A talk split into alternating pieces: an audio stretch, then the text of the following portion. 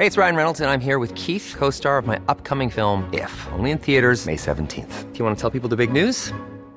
All right, I'll do. Sign up now and you'll get unlimited for $15 a month in six months of Paramount Plus Essential Plan on us. Mintmobile.com slash switch. Upfront payment of $45 equivalent to $15 per month. Unlimited over 40 gigabytes per month. Face lower speeds. Videos at 480p. Active Mint customers by 531.24 get six months of Paramount Plus Essential Plan. Auto renews after six months. Offer ends May 31st, 2024. Separate Paramount Plus registration required. Terms and conditions apply if rated PG. ¿Qué sesudas lecciones geopolíticas o económicas podemos extraer de la insurrección del grupo Wagner en Rusia? Pablo Echenique tiene la respuesta. Veámoslo. Insurrección de la organización paramilitar rusa Grupo Wagner en contra del régimen de Vladimir Putin. ¿Y qué lección geopolítico-económica extrae de todo ello nuestro diputado nacional Pablo Echenique? Pues la siguiente. Con el tema de Wagner queda claro que subcontratar la defensa a empresas privadas es estúpido y suicida. Pues bien, exactamente lo mismo ocurre con la sanidad, la educación, la energía o la vivienda. Estúpido y suicida. Uno desde luego puede alertar del riesgo que supone que la seguridad, la defensa de una comunidad dependa única o mayoritariamente de un grupo de mercenarios, es decir, un grupo de profesionales que mercantilizan la seguridad. ¿Cuál es el riesgo? Pues que evidentemente si el único motivo que esas personas tienen para defenderte es que les estás pagando, si aparece un mejor postor, se pueden girar en tu contra. Como se nos ha recordado durante las últimas horas, esto es algo sobre lo que ya reflexionó en su momento Maquiavelo en El Príncipe. El príncipe cuyo gobierno descansa en soldados mercenarios no estará nunca seguro ni tranquilo, porque están desunidos, porque son ambiciosos, desleales, valientes entre los amigos, pero cobardes cuando se encuentran frente a los enemigos, porque tienen disciplina, como tienen temor de Dios ni buena fe con los hombres, de modo que no se difiere la ruina sino mientras se difiere la ruptura, y ya durante la paz despojan a su príncipe tanto como los enemigos durante la guerra, pues no tienen otro amor ni otro motivo que los lleve a la batalla que la paga del príncipe, la cual por otra parte no es suficiente para que deseen morir por él. Bueno, estas reflexiones elementales pueden ser pertinentes respecto a lo que ha ocurrido en Rusia con la insurrección del grupo Wagner no es que sean reflexiones exentas de problemas,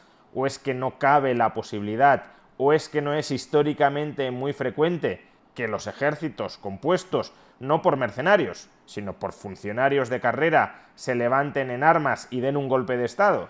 Sin ir demasiado lejos, hace menos de un siglo en España también se produjo una insurrección militar, no de mercenarios, sino de militares de carrera, que concluyó con casi 40 años de dictadura de Franco. Es un episodio que muchos políticos de izquierdas, incluyendo claro a Echenique, recuerdan continuamente, pero que al parecer a la hora de reflexionar sobre los riesgos que comportan los mercenarios, se les olvida. Justamente cuando sería pertinente recordarlo, no les viene a la mente. Pero bueno, lo anterior no quita que subcontratar la defensa de una comunidad a un grupo de mercenarios acarree riesgos importantes, porque el sistema de incentivos de los mercenarios es potencialmente muy disfuncional, es decir, no tiene por qué estar correctamente alineado con los intereses defensivos de esa comunidad. Por tanto, ya digo, se trata de una reflexión pertinente aun cuando sea incompleta. Lo que sin embargo ya no tiene ningún sentido es tratar de inferir a partir de aquí una especie de principio general según el cual contratar a empresas privadas es peligroso porque contratar a mercenarios también lo es. Si el problema de los mercenarios es que sus incentivos no tienen por qué estar correctamente alineados con los intereses de sus clientes, ese principio general solo será de aplicación allí donde los incentivos de los contratistas privados no estén adecuadamente alineados con los intereses de sus clientes. ¿De dónde saca Pablo Echenique que eso también ocurre en otros sectores como la sanidad, como la educación, como la vivienda o como la energía? Es decir, ¿de dónde saca que en todos estos sectores, por necesidad, los proveedores de servicios educativos, de servicios sanitarios, de servicios energéticos o de servicios de vivienda no estarán correctamente alineados con los intereses de sus clientes. El cliente quiere recibir estos servicios y está dispuesto a pagar por ellos y los proveedores están interesados en ofrecerles esos servicios cobrando por ellos. Además, en un entorno competitivo, si uno de esos proveedores no suministra un buen servicio a los clientes, el cliente puede escoger otro proveedor. De manera que la competencia tiende a disciplinar a los distintos proveedores. Si tú no prestas un buen servicio, el cliente dejará de contratar contigo como tú tienes interés en seguir suministrándole ese servicio para cobrar por él, y dado que tú no puedes ejercer la violencia contra tu cliente, que ese es el hecho distintivo frente al grupo de mercenarios, que el grupo de mercenarios puede levantarse contra su cliente y robarle todo el dinero que tiene, como el contratista privado en un sistema de competencia no puede ejercer la violencia contra su cliente, tendrá un incentivo muy fuerte a, mientras se mantenga esa competencia, ofrecerle un buen servicio, porque si no el otro cambiará de proveedor. Bueno, el argumento de Echenique es bastante vacío y así se lo intenté hacer notar en una réplica donde escribí empiezas permitiendo la propiedad privada sobre las panaderías y te terminan dando un golpe de Estado. Obviamente mi réplica es sarcástica, no tiene ningún sentido lo que estoy diciendo, pero tiene exactamente el mismo sentido que el tuit de Echenique,